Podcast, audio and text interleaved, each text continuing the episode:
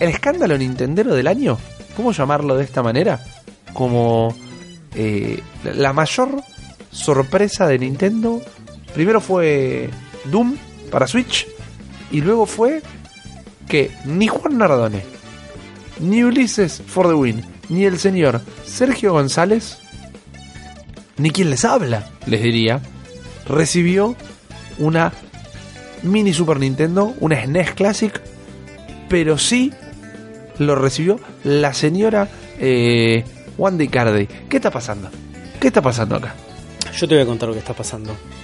Por favor, porque necesito entenderlo. Quiero que en este momento te Opa. redirijas a tu cuenta de Instagram, Ajá. te fijes cuántos seguidores tenés en este mismo instante. En este mismo instante. Sí. Sara, eh, ¿Cómo era la música que Susana cuando le llevaban las cartas? Pa, para, pa, para, pa, pa, para. Ahí va. Bien, maestruri. Pa, para, pa, para, pa, pa, pa.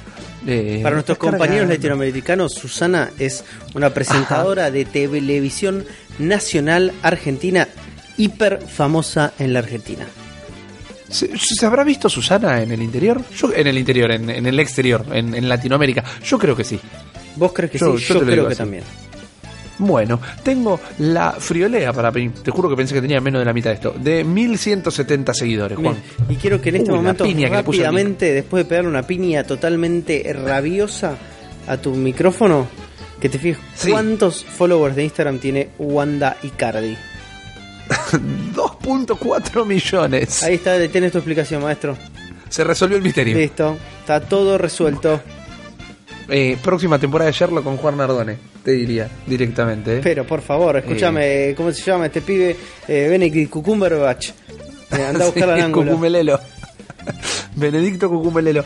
Pero me, me duele, man, me arde. A Yo, todos nos arde cuando y nos duele. Ah, qué terrible, es el mertiolate de la vida. Ahora, la consulta. Para ustedes, ¿Wanda juega? Obvio que juega. La tiene atada. Sí, para mí hoy ahora está jugando. La, la tiene Ahora. atada en el. Star Fox 2. Ah, guarda, eh, porque no es un juego fácil. El Star Fox 2 ya lo había, había pasado los ROMs ilegales. me dijeron. Lo- los estuvo los estuvo toqueteando un poco inclusive.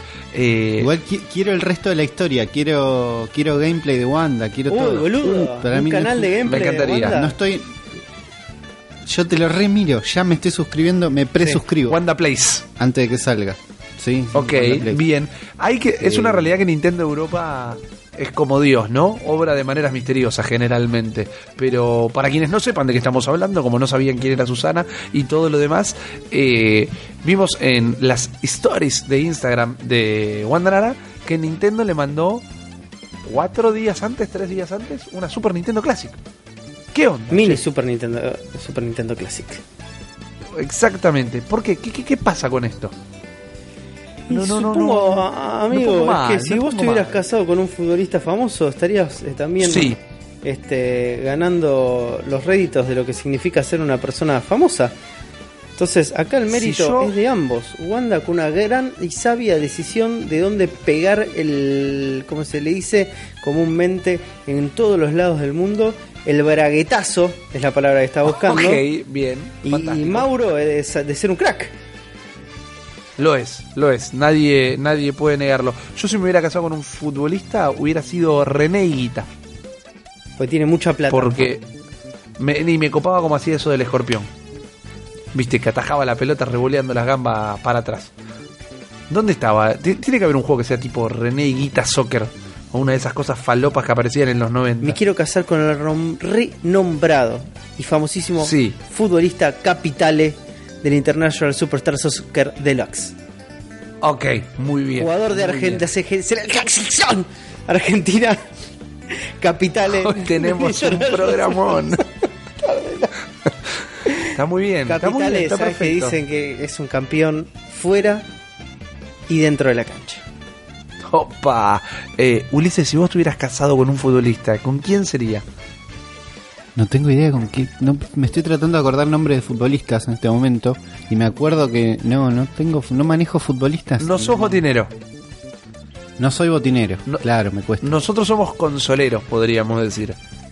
No, no podría. Claro. Yo sé que Nardone claramente se casaría con un Hideo Kojima por los beneficios que, que, que traería eso. Sí, definitivamente. Saber Sí, de qué mierda se trata. Dead Standing, con eso ya vale la pena el braguetazo. No nos importa tu dinero, no nos importa eh, tu, tu, tu fama ni tu poder. Queremos saber qué carajo va a pasar con Death Stranding y eh, cuánta guita tenemos que poner para que no sea un exclusivo de PlayStation. No tengo idea qué va a pasar con todo Va a ser eso. un contra exclusivo. Sí, obvio, olvídate si le dieron... Pero bueno, pero después de eso, por ahí hace otra, por ahí después de eso hace. Ah, Eh, eh, yo creo que estar pu- todo puede. bien. Va a estar todo bien. Exactamente. Bueno, hoy curiosamente estamos en uno de estos episodios que hemos denominado como Pasando Revista y vamos a estar para todos los que nos quieran acompañar y aprovechar la intro para, para ir buscando su Nintendo Power número 3 que tiene toda una sección dedicada al Metal Gear, por ejemplo. Terrible, porque había salido en ese momento. parece, Exactamente. Porque por toda la revista parece. No sé, quizás Nardone me podrá corregir, quizás no puede y está todo bien si no lo hace. No es un buen sé día si para el- corregir el- a nadie, para mí. No, claro. No, pero el de NES eh, que aparece en esta revista, no sé si es el primero de todos, porque el primero había aparecido para una compu. MSX. Pero no sé si- Exacto. Claro, pero no el- sé si es el mismo que adaptaron de- para la Eh, NES. lo adaptaron como pudieron. Es casi igual. Cambiaron un par de cosas medio letales. Como que, eh, spoiler del final del Metal Gear. No. Al final del juego, vos, sí, ya está. Peleás contra un Metal Gear. Sí. Que es un robot gigante. Sí. Hasta ahí estamos todos. Fantástico, de En acuerdo. la versión de NES, por un tema de sprites, lo cambiaron por una computadora gigante. No. Es una pantalla gigante y un teclado bastante grande. Con teclado y todo. Bueno, está bien. Incluyeron los periféricos. es es bastante más choto que el robot. No te la puedo. Sí, y esa, eso es medio letal. Después, gráficamente, cambió un poquito, son boludeces, pero Metal Gear por compu gigante es raro. Entonces es alguna de las cositas que vamos a estar eh, revisando el día de hoy en el programa, pero recuerden también que, recuerden, a ver, no recuerden un demonio, este Recuerden, programa está recuerden. grabado, o sea que, claro, recuerden su pasado, recuerden sus maestras de jardín, Recuerden vamos sus a estar haciendo... Sobre todo, recuerden la cara de su padre. Pero vamos a estar eh, regresando con, con La Bestia Responde, que la vamos a dejar justamente para estos episodios, en los días que eh, somos chumas de barrio, somos viejos de peluquería. Pasamos revista y hablamos de, de lo chumerío, hablamos con ustedes, respondemos sus dudas con toda nuestra sabiduría. Y además, y además compartimos el amor nintendero entre toda esta hermosa comunidad. Así que sin más preámbulo, gente, prepárense, porque les auguro, además de todo eso, muchísima dislexia, muchísimo trabajo para Lanchita González y en la duración toda la duración de este podcast eh, escucharme toser a mí un promedio de 1500 1700 veces. Todo eso y pegarle al micrófono 3 4 veces más. Todo eso y muchísimo más en un nuevo episodio. Perdón eh, hoy me va a costar. Del cerebro de la bestia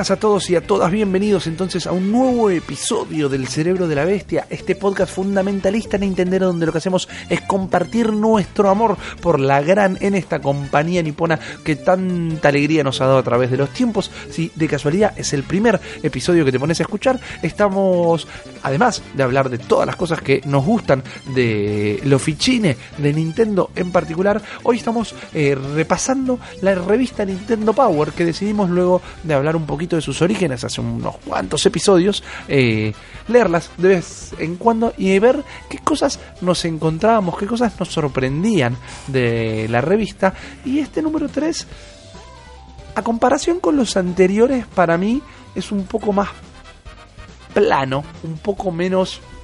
eh, sorprendente. Agarrate, pero- eh, porque se vienen un montón de números No, así. Me imagino, me imagino.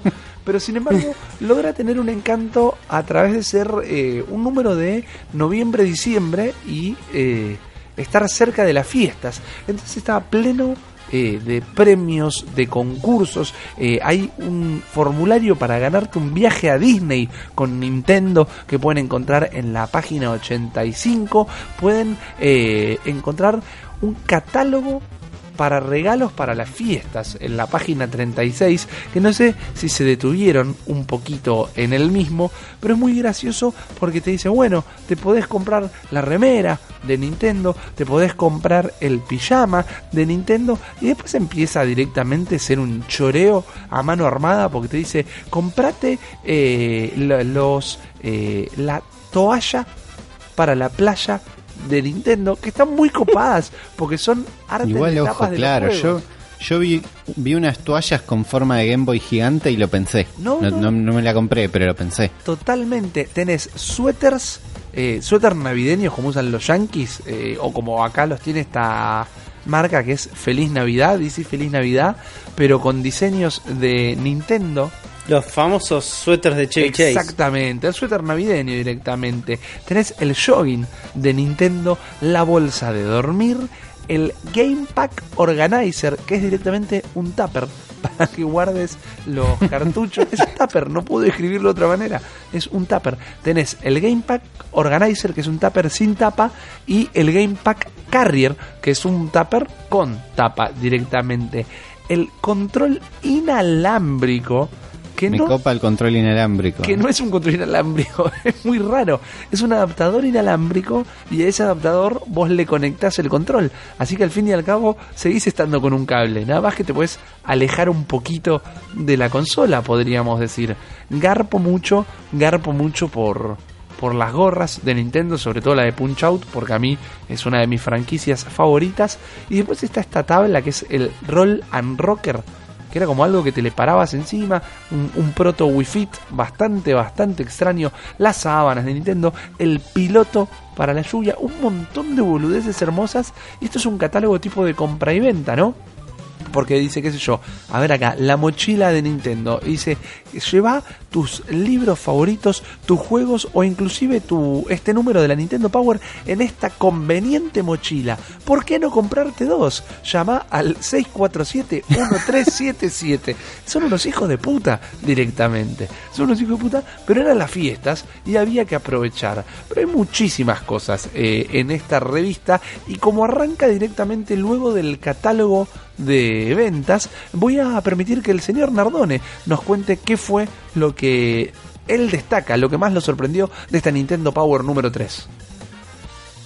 Si se dirigen directamente a la página 41, muchachitos, van a encontrar nada más y nada menos que un especial. Yo estoy surfeando en este momento entre todas estas páginas de RPG. Ajá. Y vos decís, uy, qué flash, ¿no? Porque vamos a estar teniendo contacto como grosísimo con un montón de RPGs de la época. Va a haber un dossier de 25 páginas y no podrían estar más equivocados. Como siempre. como siempre y como todo lo que sucede en esta maravillosa, maravillosísima Nintendo Power. Porque lo que tenemos acá es simplemente un dossier muy escaso que nos dice que es un RPG en una ilustración muy pero muy zarpada que parecería sacada del imaginario de Frank Francetta, ¿no? Todos hombres musculosos Mal. cagándose a sablazos, uno en un hipogrifo, el otro en un caballo satánico, con una- un dragón rojo decorando, iluminando esta página, con una tipografía horrible que dice Role Playing Game y después una descripción con tipografía amarilla que no es totalmente Sí. ilegible sobre esa ilustración, de la cual dije "En ninguna manera, de ninguna manera voy a leer este texto.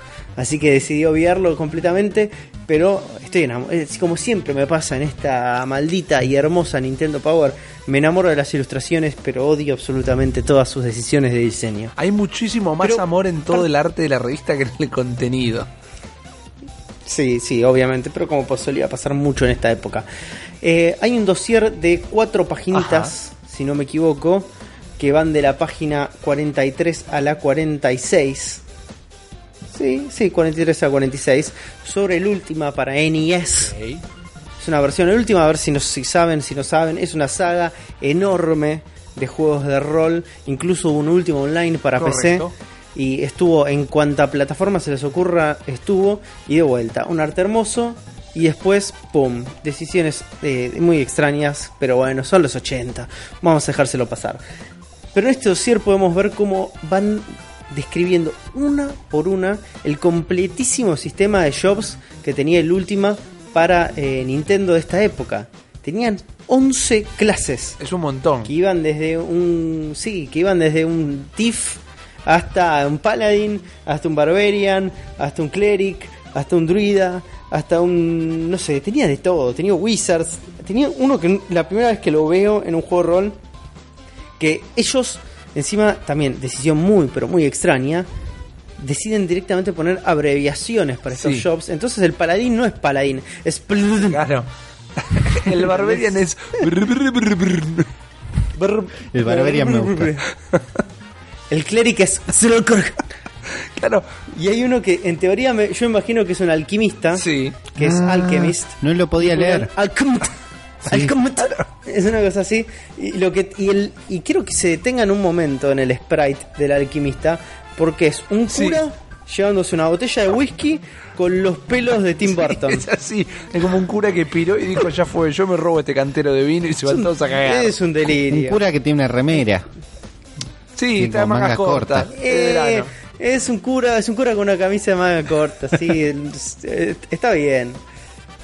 Y bueno, tiene un par de tips en las páginas entrantes, un par de dungeons como para que vayas recorriendo. Y para la página 47 cuenta sobre otro juego llamado Legacy of the Wizard, que no sé absolutamente nada de este juego, lo descubrí directamente en las páginas de esta Nintendo Power que tenemos en nuestras manos. Y es simplemente una doble página, ¿no? Donde nos cuenta un poco del juego, de la historia, un arte espectacular, muy animesco, hermoso. Quiero un póster de, este arte donde vemos básicamente a cuatro guerreros con un bichito que parece como si fuera una especie de burbuja o albóndiga Muy malvada Akira Toriyamesco, peleando ¿no? contra un dragón. Exactamente, con un dragón muy Akira Toriyamesco. Eh, si me mostré- después hay unos sprites del juego que están. eh. Sí, el dragón del juego Pero no qué tiene lindo es el nada arte. que ver con el dragón de la ilustración. Y saben que ahí se termina el dossier espectacular de casi seis páginas de RPG de esta Nintendo Power número 3. Cabe, de, cabe aclarar que ni siquiera este dossier de seis páginas de, de juegos de rol es eh, la nota de tapa. No, No, porque la nota de tapa Es rara sobre la el tapa. Track and Field 2. Sí, pero tiene una ilustración que me da más ganas de jugar al juego que nunca en la vida el juego logró. El sí, juego porque no la se parece ilustración a de tapa básicamente es una fotografía, es muy extraña. Sí. Es, es una fotografía de un estos track race donde se corren carreras en las Olimpiadas y todas esas cosas, pero con dos zapatillas eh, Jordan, ¿viste? Las, las Correcto. Jordan. Exactamente, pero con turbinas y atrás. sin pies, ¿no? Y, y- y las tiene, y las tiene puesta el hombre invisible. Es muy falopa. ¿Entendés? Y en el fondo vemos como una especie de eh, atardecer y tres fantasmas No, deportistas. no entiendo los fantasmas, ¿son tres deportistas? Son tres ¿Están fantasmas muertos? deportistas. Yo te voy a decir, yo te digo, son los fantasmas del futuro, Ok. del deporte del futuro. Porque uno está jugando al frisbee, el otro está jugando a una especie de ping-pong láser donde hay que saltar. Y el otro está jugando un juego donde eh, es, es un deporte del futuro donde es tenés que saltar al pibe que está jugando el ping pong láser del futuro. Es increíble. Y además todo esto sucede en el cielo o en el apocalipsis, una de dos. Esto- bueno, el una de dos. oxígeno el- se está Pero- prendiendo fuego directamente. Pero lo impresionante es que justamente eh, la nota destacada de etapa es bastante extensa y cuenta uno por uno todos los minijuegos que tenés en este Track and Field eh, 2, que básicamente son juegos de deportes olímpicos. Exacto. Entonces tenés desde eh, esgrima hasta eh, al el tiro al, al disco este loco, después este clavados, tirar el martillo, taekwondo, tiene de todo. Y Obviamente, obviamente, fíjate cómo hay una especie de preponderancia de arte y muy poco de juego. Sí, era, era mucho relleno de ¿Qué significa eso? Que el juego debe ser un embole zarpado, Sin man. embargo, es, Porque el Track and Field 1 era divertido, pero este ya no me, ni siquiera sabía que existía Exacto. tampoco. No, no, para nada. El Track and Field 1 es uno de los juegos más coleccionables de Nintendo, es uno de los juegos por los que más guita se paga eh, para los coleccionistas de Nintendo, sobre todo en buen estado y sobre todo si son el cartucho que se había dado en, en un- en una promoción especial de Nintendo. El Track and Field 2 pasó sin pena ni gloria. Tendríamos que haber arrancado por la tapa. Estén preparados para un programa muy especial, porque las tres personas que lo hacen son especiales y estén preparados Quiero que se dirijan, Rippy, en este momento, vos y toda nuestra audiencia Uli también puede. A la página Yo tam- yo 18. también. Uli ya lo hizo. Es Yo ya lo hice. porque Uli vive en el adelante. futuro. Vayan a la página 18 y van a ver eh, el salto de, de, De valla. mm, ¿Cómo se llama esto? De valla que está haciendo eh, Michael Myers, el asesino de Coso, de esta película eh, Halloween. Es un Sí. goal directamente. No tiene ojo. Es Michael Myers de Halloween. Es jodido. Es jodido. Pero es verdad que era una gran cantidad de minigames, eh. El Horizontal Bar, que es la, la barra donde hacen las piruetas, eh, se lo ve bastante complejo para un juego de, de Family. Amigo, no durás más de 15 minutos con este cartucho. lo, jugás tres minijuegos y lo sacás a la mierda. morir. Ser todos Tiene arco y injugables. flecha, tiene de todo. Eh, las ilustraciones están copes igual, salvo la de Michael Myers. La del arco y flecha, ese arco eh, está recopado. Está muy copado. El más jugable de todos debe ser el de Taekwondo, Puede ser. que es como una especie de karate. ¿Se acuerdan del juego Sí, karate sí, para sí. PC? Bueno, básicamente debe ser como eso. Ni, Y se lo ve bastante bastante más divertido que todo lo demás. ni bien termina la nota de del Track and Field 2, arranca, yo les dije que había un sorteo por un viaje a Disney en esta revista, arranca el juego Mickey Mouse Capade.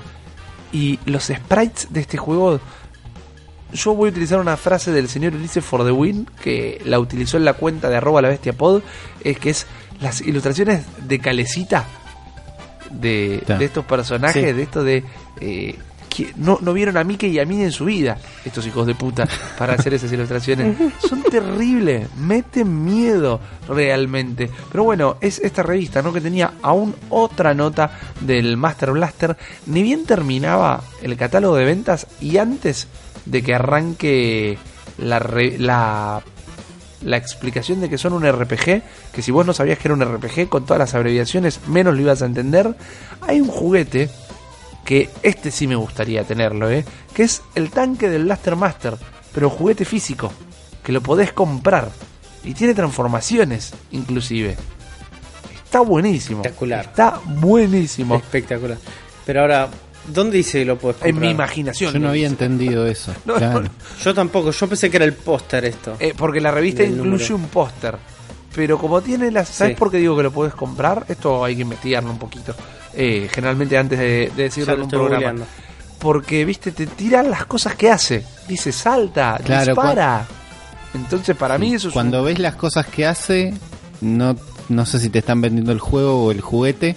Parecería ya ahí que te están hablando del juguete. Exactamente. Yo no me había dado cuenta que lo podías comprar. Eh, Fue enteramente mi imaginación y mis ganas de tenerlo, ¿eh? Eso no... Está bien, está bueno. Yo lo estoy viendo y me dan ganas de tenerlo. Porque A mí también, pero dudo que lo hayan vendido. Es una maquetita hermosa. muy igual, lindo. ¿eh? Muy lindo el dibujo de, del... Ah, sí, Japón. toma. ¿Lo vendían? Déjame ver. Déjame ver, déjame ver, déjame ver. Rip inventando certidumbres. Mm, que no. No, no, no me lo quites. No me lo puedes dar y quitármelo de esta no, manera. amigo, no, no, no, no, no. Te lo quito, te lo No quito. me lo quites. ¿Qué, no existe? No, no existe, chicos. Esto es terrible. Va, eh, eh, em, Y vos- No existe. ¿Sabes dónde existe? En nuestros corazones. En nuestras, en nuestras imaginaciones. Exactamente.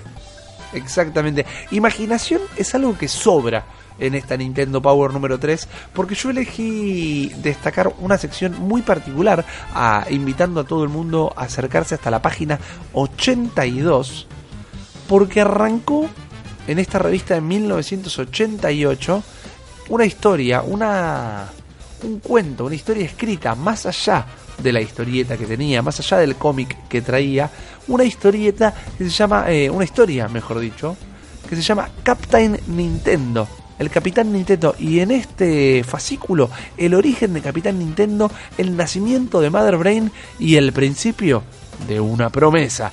¿Qué es esto? Es una historia escrita por alguien que, no sé, como mucho estaba en tercer cuarto grado o pensó que todos los que estaban en tercer y cuarto grado podían leer nada, más a ese nivel de comprensión. Pero nos cuenta cómo eh, en, en la central de Nintendo of America en Redmond, Washington, estaban en la oficina, en el edificio de Nintendo of America, estaban jugando los fichines, eh, un par de pibes y eh, llega una caja desde Japón con un montón de plaquetitas, las de los cartuchos, las verdes con los dientes, las que estaban dentro de los cartuchos, eh, en blanco, para que les puedan cargar los juegos, ¿no? Y los flacos se pueden a festejar esto como si les hubieran mandado una docena de facturas. ¡Ey, qué copado! Llegaron las claquetas vacías nuevas, no te lo puedo creer, las vamos a cargar de jueguitos recopados. Y mientras charlaban, uno estaba jugando al, al Metroid y el otro le decía, che, vos todo el día con el Metroid, ¿cuándo vas a largar ese juego? E invitarla eh, a, a- salir a la señorita Bates, que está con vos, man, ella está con vos, vos estás con ella, te gusta Tara Bates, tirale los galgos. Dice, no, no, eh, yo soy medio cagón, prefiero quedarme acá jugando los jueguitos. Y ahí cae Tara, ya estoy contando la historia, eh, para que se den una idea. Ahí cae Tara eh, con los cafés y dice, "Eh, ¿qué hace? ¿Estás jugando el Metroid? Sí, uy, qué copado, me gusta el Metroid. Apoya el café junto a los microchips.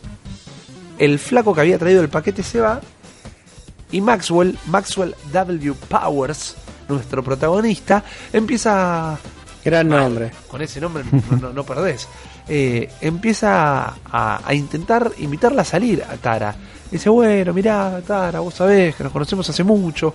Y de repente la caja con las claquetas, chicos, empieza a vibrar. Y hace como wow, wow, wow. Y explota.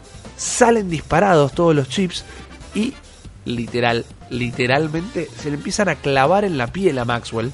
Se le empiezan a enterrar en la carne, dice la revista. eh, y lo arrojan contra el televisor donde estaba jugando Metroid. Cuando se logra despertar, Max se da cuenta que la imagen que queda en la tele es la de Samus parada en la plataforma a punto de disparar la Mother Brain, pero no está Mother Brain. Y dicen, uy, qué boludo, tiramos, tiramos la consola y se tildó el juego, qué cagada. Dicen, Max, ¿vos estás bien? Sí, yo me siento bien, no, no, no te preocupes. Y... ¿Qué pasó? ¿Qué no pasó? No te puedo creer. Y se escucha una voz robótica que dice, eh, lo que pasó acá es que alguien le puso demasiado calor a las plaquetas y salieron volando por los aires creando este efecto con las computadoras. Entonces dice, pará, pará, pará, pará. ¿Quién dijo esto?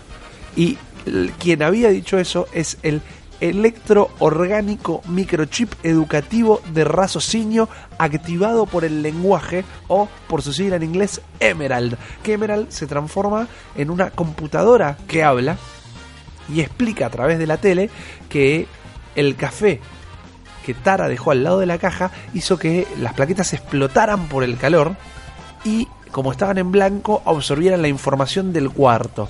Dicen, bueno, pero, pero Maxwell las tiene clavadas en la carne. Dicen, sí, por eso ahora Maxwell va a tener los poderes de las cosas que se cargaron en las plaquetas. Entonces Maxwell prácticamente tiene los poderes de los seteos de color de un monitor eh, RGB. Puede ajustar, Sí.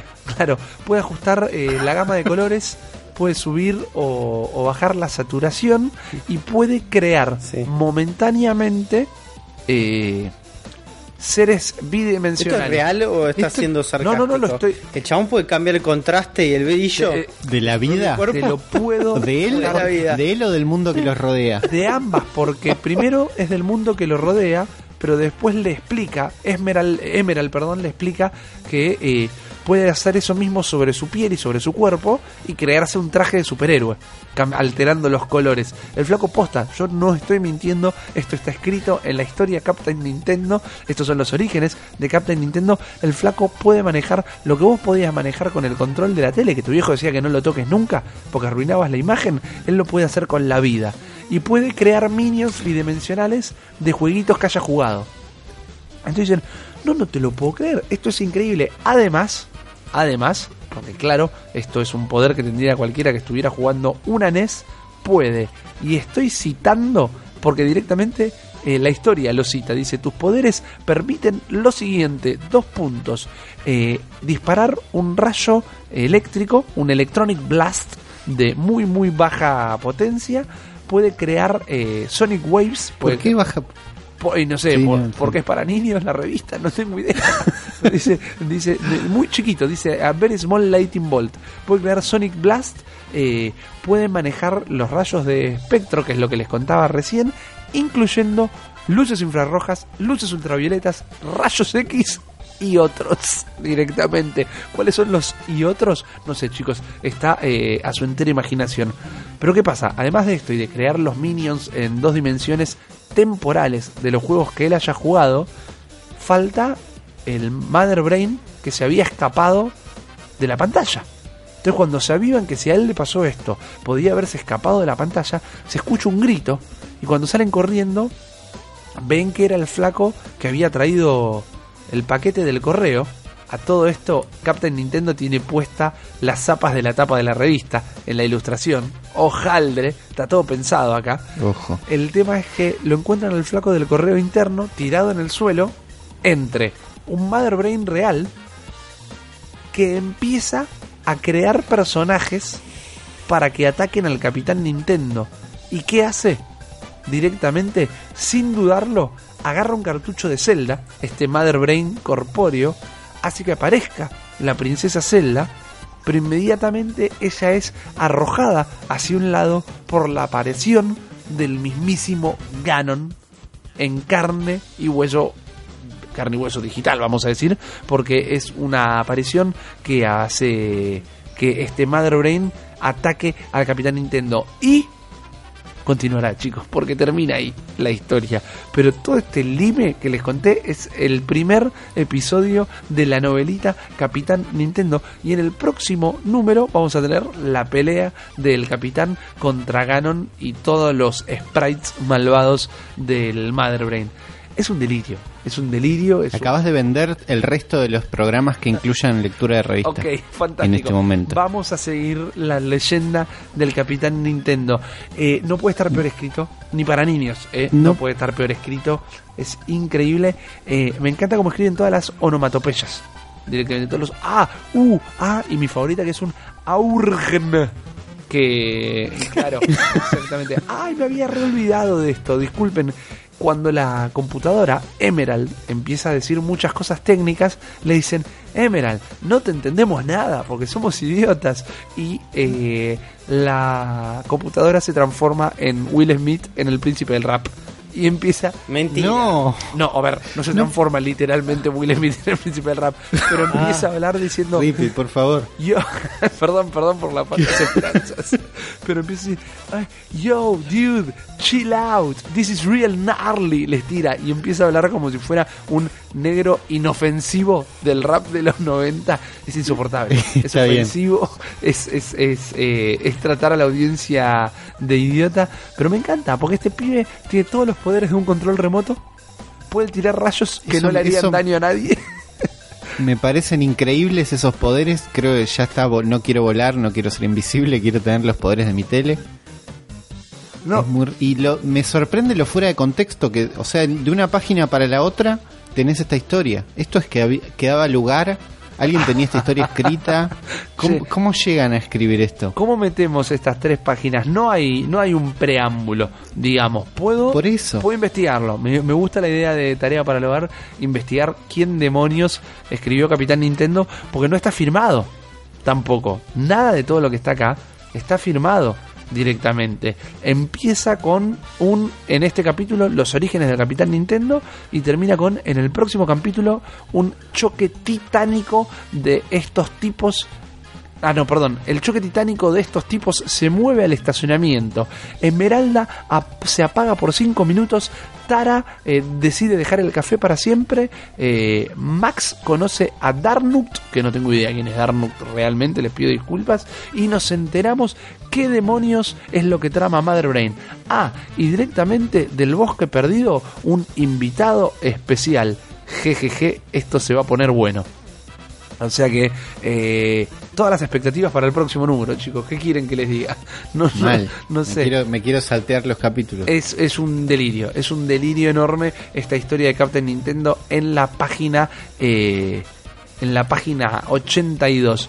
Otra cosita, camino a, a lo que Uli destacó, es en la página 94 un perfil a los famosos. Dice eh, Celebrity Profile, justamente, y está el comediante Jay Leno con 30 años menos de los que tiene ahora, la verdad que es un pibe. Cuando lo ven lo ubican a Jay Leno, ¿no? Es el canoso de barba, de una, de barba no, perdón, de una pera enorme. De pera. Exacto. Y atendí uno de los Night Show. Y por más que la nota es bastante boluda, y no creo que a los pibes les interese mucho, eh, el perfil parece bastante sincero. El flaco cuenta que es recontra fanático de los fichines, al menos lo era en el 88, que le tiraron directamente una NES por la cabeza un día que el manager se pudrió de... Estoy parafraseando, ¿verdad? Pero como que el flaco se aburría mucho eh, en las producciones y todo, y le tiraron una, NES para que matara tiempo, y el flaco se recontra fanatizó con el Zelda. Es más, cuenta la revista que lo contactaron a Jay Leno para hacer la entrevista porque el flaco llamó a la línea de ayuda de Nintendo porque se había trabado en el nivel 7 del Zelda. Y, bueno, sí, ¿qué tal? ¿Con quién hablamos? Con Jay Leno, dale, no rompa la bola. No, soy Jay Leno posta. Y ahí eh, todo el mundo se volvió loco. Y dijeron, che, dale, vamos a hacer una entrevista. El flaco es fanático del Zelda, fanático de el Contra y en este momento estaba terminando Kid Icarus y el Ikari Warriors. Habla realmente como está esta leve, leve entrevista de una sola página. Yo no sé si estaban fabricadas, yo no sé quién le pegaba la vuelta a estas notas, pero el flaco sabe realmente de los juegos que estaba hablando, o al menos el que escribió la nota sabía bien eh, a qué juegos apuntar. Pero más que al Capitán Nintendo, yo tengo muchas ganas de más eh, perfiles de celebrities para ver cuán falopas los, los terminan de inventar. Pero entonces ahí estamos en la página 94 y después llegamos a lo que yo ahora voy a llamar el rinconcito de Uli. Porque ¿qué fue lo que encontraste vos? Me encantan estos lugares donde las cartas de la gente, ver qué era lo que pensaba la gente en ese momento que estaba mandando cartas directamente a Nintendo Ajá. y las respuestas porque responde Nintendo, ellos estaban dando la cara, estos de la revista haciendo lo que podían y con el arte que tenían y con los capitanes Nintendo que encontraron, estaban dando igual la cara por, por la empresa, por Nintendo en Claro. Estados Unidos. Me gusta mucho una carta de, de Keenan Brava, está como tachado el apellido, que dice, en el pasado encontré trucos interesantes, pero no solo en el juego, sino para que tus padres te dejen jugar a la NES más seguido. Apá.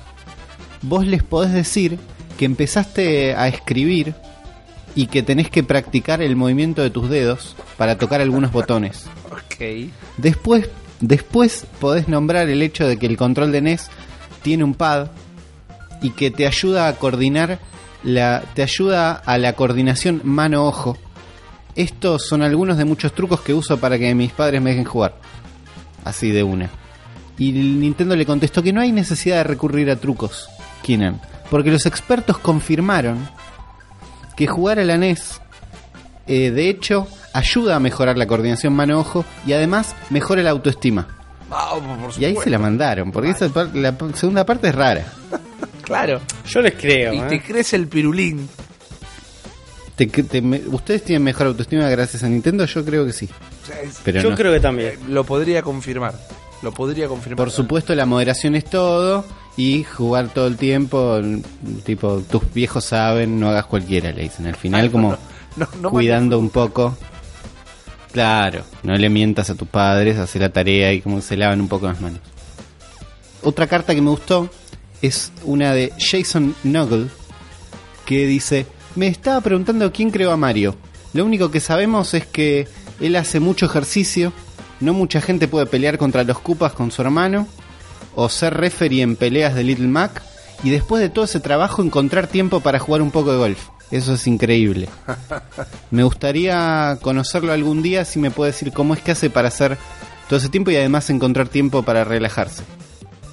Y ahí la revista le cuenta que Mario es un producto de la activa imaginación del doctor Miyamoto. Mira y a vos. partir de ahora yo le voy a decir doctor, porque me parece que es Todo. canon. Si la revista lo dice, es canon. Me encanta. Definitivamente. en nuestra compañía padre en Japón, eh, eh, como es, es el que lo diseñó, y mientras estaba creando Donkey Kong, eh, ellos nos preguntaban muy seguido a nosotros en Redmond, en Estados Unidos, qué, qué nombres le podían poner a los personajes. Y cuando sacaron Donkey Kong, el primer juego donde aparece Mario, eh, el dueño del lugar donde ellos laburaban era muy igual. Entonces le empezamos a decir en chiste Mario, y esto llegó a Miyamoto, que le gustó el nombre, y te dan el dato que podías corroborar en el calendario de la revista pasada, que el cumpleaños de Mario es ahora el 11 de octubre. Ya estamos. Ya estamos en... Miércoles nada, 11 dos semanas, octubre, una semana. exactamente. Entonces la semana que viene tenemos el cumpleaños de Mario. Y este es el momento donde le contaron a la gente, no sé si- si ya se sabía este dato que nosotros ya manejamos de que Mario se llama Mario por el, el tipo este, el dueño del local donde ellos alquilaban para hacer Nintendo de América. Exacto, eso es una historia real. No sé si en ese momento fue la primera vez que se contó al mundo, pero, pero es una realidad. Eh, y es, es copado, perdón, en una época sin internet que, que se pudiera acceder a esa data porque te, te contaban la posta. Podían haber inventado una re historia y dijeron, no, es el flaco que nos alquila el boliche. Claro, y después tenemos una carta más de Kevin Bousburg de New York ¿Qué le pasa a Kevin? que se manda de una y dice acá es como vas a resolver los juegos de aventuras. A ver, Y empieza a escribir, él aprovechó el lugar, me gusta que hackeó la revista y aprovechó el lugar que tenía para escribir directamente su nota. Y a ellos obviamente no les jugó, no les jodió. Dicen, los juegos de aventura como el Zelda y el Raigar son muy divertidos, pero solo los buenos aventureros pueden resolverlos con facilidad. Así que acá les voy a dejar unos tips para que esto sea un poco más fácil. ok. Y deja unos tips que están bien, son raros, pero están muy bien. El primero es hacer un mapa. Aunque parezca un proceso largo, hacer un mapa te puede ayudar mucho a la larga. Así que no trates de acordarte todo, escribí las cosas en algún papel. Es más, si podés, usa una VHS para grabar todo. Ah, bueno. Así no te olvidas. Primero, hacer un mapa está buenísimo. La mayoría de los juegos tienen mapa. Él habla del Zelda. El Zelda tiene un mapita chiquito arriba, pero está bien dibujarte un mapa vos. ¿Se dibujaron mapas para juegos? No me llegué a dibujar mapa. ¿Vos sí, Juan? Sí, un montón. Pero sí tenía lo Está bueno. Una vez que te dibujas un mapa, Mucho para un juegos de PC. De hecho, eh, en el Fate of Atlantis de Indiana Jones, toda la parte final del laberinto, donde tenés que hacer las pepitas de oro y todo eso, tenía todo dibujado. Qué copado. Qué Está copado. bueno. Yo lo que Yo hacía tenía. no me acuerdo de mapas. Sí, ¿de mapa de qué? No, en el- para el Zelda, para el Breath of the Wild yo recorría papel para dibujar un par de... Para resolver un par de cosas hice un par de dibujos. Sí, para resolver puzzles, sí. Yo tenía un cuaderno Gloria naranja eh, y me anotaba cosas que iba descubriendo, me dibujaba los puzzles para resolverlo, o mismísimo en el, en el Captain Subasa 2 Super Strikers me copiaba los passwords directamente, pero sí me Claro, anotaba mucho sí. para las aventuras gráficas, me, me hacía muchos dibujos, muy útil. Él tenía la posta este pibe, realmente. Sí, no sé los VHS que tendrá este pibe de gameplays enteros de... Del mismo, si él lo habrá hecho esto de grabar todo el juego. claro. No, aunque un poco está bueno, pero tenés que, no sé, imagínate que tenés grabado un juego entero todo el tiempo. Sí, Podés rebobinar cuando quieras y chequear algo que te olvidaste. Sí. Es medio una paja en un VHS. Este pero la idea estaba bien. Este pibe inventó eh, YouTube Gaming en el 88 Claramente, o, sí, sí. o las transmisiones de juego, quiero decir. Un adelantado. El punto 2 es tener paciencia. No vas a resolver todo de una, no pierdas tu temperamento. Deja la Nintendo prendida y apaga la tele. Ok. Y andate a dar una vuelta, te dice. Tomate algo, come alguna cosa, relájate. Y volvé más tarde con la cabeza en blanco. Quédate tranquilo y así vas a poder resolver cualquier problema. Y es verdad que si te trababas y a te- no te quedaba otra que hacer eso. O escribir a la revista, porque no. Después te dice, jugá seguido, es el otro punto. No pierdas tiempo. eh, no pierdas, o sea, si pasa mucho tiempo entre una jugada y otra, es muy probable que te olvides las cosas, jugá seguido para acordarte. Y si no vas a jugar por un rato, escribí lo que te acordás. Muy bien. Me imagino que este pibe era un enfermo que tenía diarios de todo lo que hacía, videos catalogados por fecha de todo su gameplay para terminar el Zelda y otros juegos de aventuras. Y el punto el punto 4 es no te rindas. Aunque parezca que estás haciendo cualquiera, seguí probando, no tengas miedo de probar distintas cosas. No siempre lo más obvio es lo correcto. Y el quinto punto que es parecido es probar todo, no dejes nada nada no des nada por hecho y aprovechate de todos los secretos. Y los pibes de Nintendo le dicen, bueno, gracias por los tips, porque nos hiciste un pedazo de revista. Además agregamos que podés llamar a Nintendo Gameplay Counselor y le, te dejan el teléfono para que llames y le pidas ayuda a ellos. Claro, no nos ocupas el asado, pibe. Claro, nosotros, la- si te trabas, por favor, llamanos. Claro, me, me recoparon los consejos. Tiró toda la posta el pibe. Me gusta cómo se mandó de una. ¿Cómo se llamaba el muchacho? El pibe se llama Kevin Bosburg Kevin- y Mike Boniface. Son dos, dos pibes, dos pibes. Bueno. Kevin Bosburg y Mike Boniface. Anotame los nombres, Zuli. Eh, porque Sí. vos vamos a usar la máquina, la, la magia de internet para intentar rastrearlos. Listo. Vamos a, yo me comprometo, eh, los vamos a rastrear. Los vamos a rastrear y ¿saben qué? Los vamos a encontrar. Guachines, porque eh, me resulta re interesante hablar con estos pibes, saber qué está pasando el día de hoy. Porque ¿saben qué hace el cero la bestia? Promete un montón de cosas y muerde más de lo que puede masticar. Pero entre otras cositas, terminando, lo que más nos llamó la atención en esta Nintendo Power número 3 es interesante para destacarlo por el recorte histórico. Más que nada, la revista termina con un extenso, extensísimo ranking de los juegos del momento y realmente no se mueven mucho eh, los primeros puestos. Lo único que sucedió en esta es que en el, primer puesto sigue siendo Zelda, el segundo sigue siendo Metroid, en el tercero el Metal Gear eh, reemplaza al Punch Out que baja al cuarto.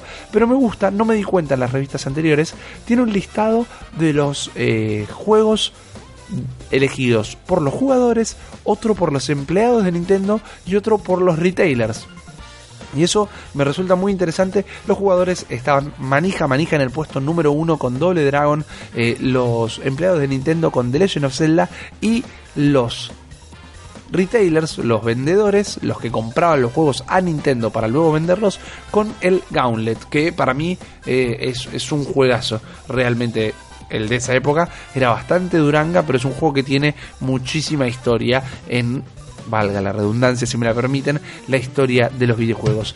Y en el próximo número, chicos, un par de cosas bastante interesantes. Me anticipo, creo que sé que se va a terminar eligiendo nuestro queridísimo Juan Ardone, porque en el próximo número, Zelda 2, WrestleMania y Robocop, papá. Así que hay que ver las ilustraciones de esa revista porque pueden llegar a venir muy manija, pero falta todavía casi un mes para que volvamos a pasar revista. Así que chicos, esta fue la revista del momento, pero ahora después de leer todas las noticias del 88, llega el momento de hablar un poquito de las noticias del 2017 y es lo que vamos a hacer en este momento.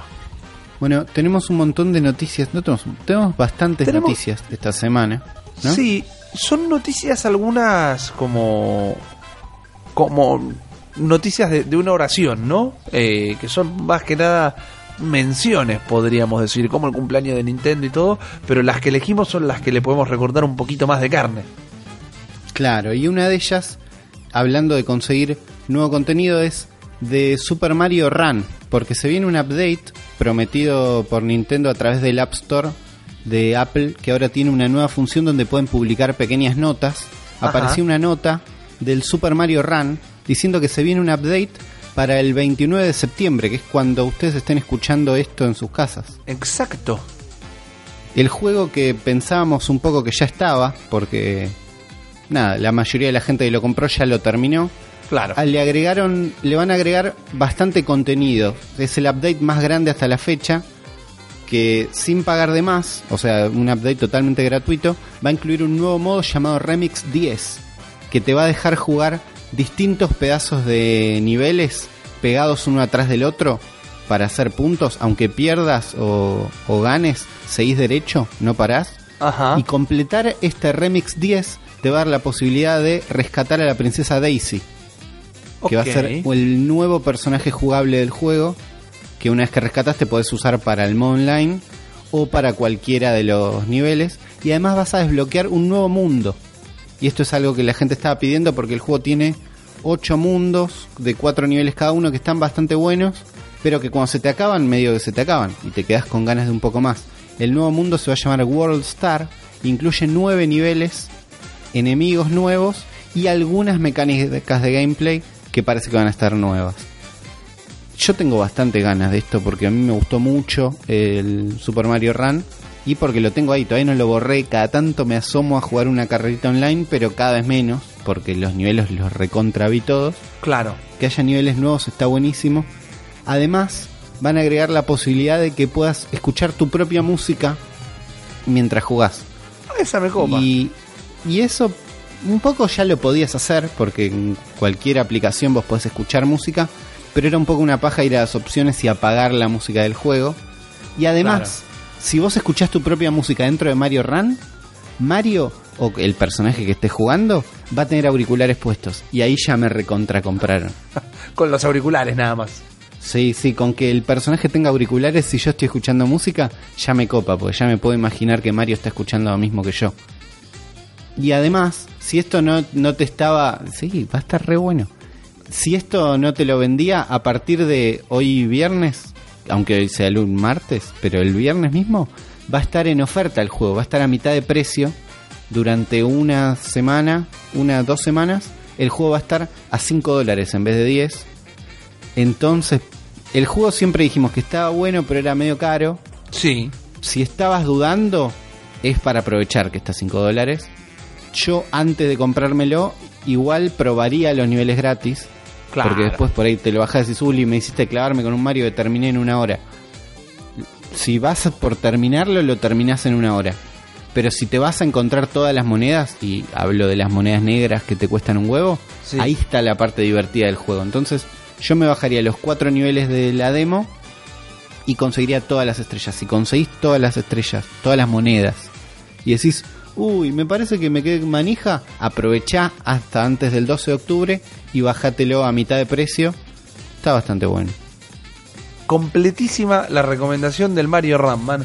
Yo como cuando salió, primero salió solo para iPhone, yo no tenía iPhone, sí tenía mi señora esposa, me lo compré ahí y después en Android no, no lo hice. Pero ahora que soy un cambiacapas y me pasé para la otra vereda, te digo que quizás aprovecho este descuento, ¿eh? Porque a mí me gustó el juego. A mí me gustó el juego. Pero se vienen otros juegos de Nintendo para celular, entonces hay que, hay que ponerlo en la balanza. Sobre todo ya que no sabemos si van a ser juegos gratuitos o no. Porque yo les quiero contar algo. Hice mucha tarea esta tarde. Porque hoy en la mañana, yo no sé cuál es su rutina matutina. Pero yo abro los ojos a apagar el celular para apagar la alarma y me pongo a leer noticias a, a mis páginas de cabecera, digamos. Y me leo un rato Twitter, me leo un rato eh, Facebook y demás. Y me crucé con una, con una noticia, con una nota, en realidad, del sitio Bloomberg, que son estos que, que hacen análisis de la bolsa, digamos, como tienen también el canal de televisión y demás, son canales eh, bursátiles Claro, iba a decir versátiles. Me imagino que son versátiles porque pueden hablar de muchos temas, pero son bursátiles, o sea que hablan de cosas económicas, donde le hicieron una entrevista a eh, la cabeza de PlayStation, que es el señor Andrew House. Andrew House es este tipo de cara triste que generalmente habla en las presentaciones de PlayStation, barbita candado, tiene la pinta que podría ser el novio de tu tía, ponele, de tu tía cuarentona. No, no, no lo digo de ninguna manera despectiva esto, pero es un tipo normal, por decirlo de alguna Es un tipo normal, sí, sí. Exacto. Yo este año lo vi en la E3, o sea, lo tuve cara a cara. Eh, ¿Lo notaste triste? Estaba sentado eh, en un asiento mirando para abajo como que el, Uber lo había dejado plantado, una cosa así. Pero estaba en el, en el piso común de la E3, digamos. O sea, no, no es que estaba con 17 guardaespaldas, ni mucho menos. Pero esta mañana me hizo enojar Andrew House. ¿Por esta mañana me, me, me rehizo enojar. Me rehizo enojar. Porque le dijo a la revista Bloomberg, obviamente lo fueron a pinchar a ver si lo hacían saltar. Y le dijeron, che Andrew, ¿qué onda la Switch? Y Andrew respondió que la verdad que para él el mercado de, los, de las consolas portátiles es medio cualquiera. Es medio como que funciona solo en Japón. Y ahora voy a hacer un paréntesis. Decíselo Para- a la Vita, capo. Claro, claro, claro. Quiero hacer un paréntesis. Voy a ser lo más específico posible para que nadie piense que estoy hablando mal de PlayStation. Pero este. Esto me molestó porque las palabras del capo de una compañía pueden hacer eh, afecto en todos los fanáticos de, las de la compañía, por decirlo de alguna manera, y crear desinformación. Lo que Andrew House dijo, las consolas portátiles no funcionan fuera de Japón y de Asia, dice Japón y Asia en general, y lo que hizo Nintendo bien con la Switch es hacer un... eh, una consola híbrida que sea tanto eh, hogareña como portátil, porque eso es una manera, una estrategia distinta de aproximarse al género portátil. De todos modos, desde PlayStation no vemos que las consolas portátiles realmente tengan oportunidad en este mercado.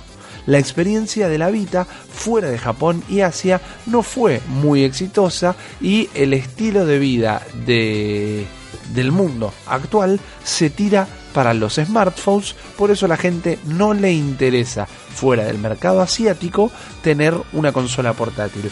Esto nos lleva a la conclusión, y sigo citando al CEO de PlayStation en este momento, que eh, las consolas portátiles realmente no son muy importantes porque lo venimos viendo en, los en el último par de años y la gente de Nintendo tiene realmente una estrategia muy fuerte y muy copada, pero nosotros estamos interesados y concentrados en otras experiencias de juego que nos parecen que son mucho más relevantes e importantes.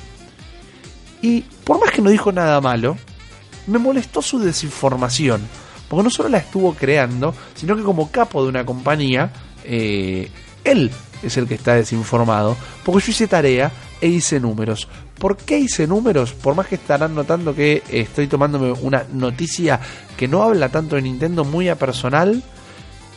En un comentario de uno de los episodios del Cerebro en la Bestia, alguien dijo que le gustaba que como, como fanáticos de Nintendo no hablábamos mierda de otras compañías. Y yo no quiero hablar mierda de otras compañías. Yo tengo mi PlayStation 4 acá al lado mío y la he usado un montón. No la prendo desde el 7 de marzo que me llegó mi Switch, pero la he usado un montón.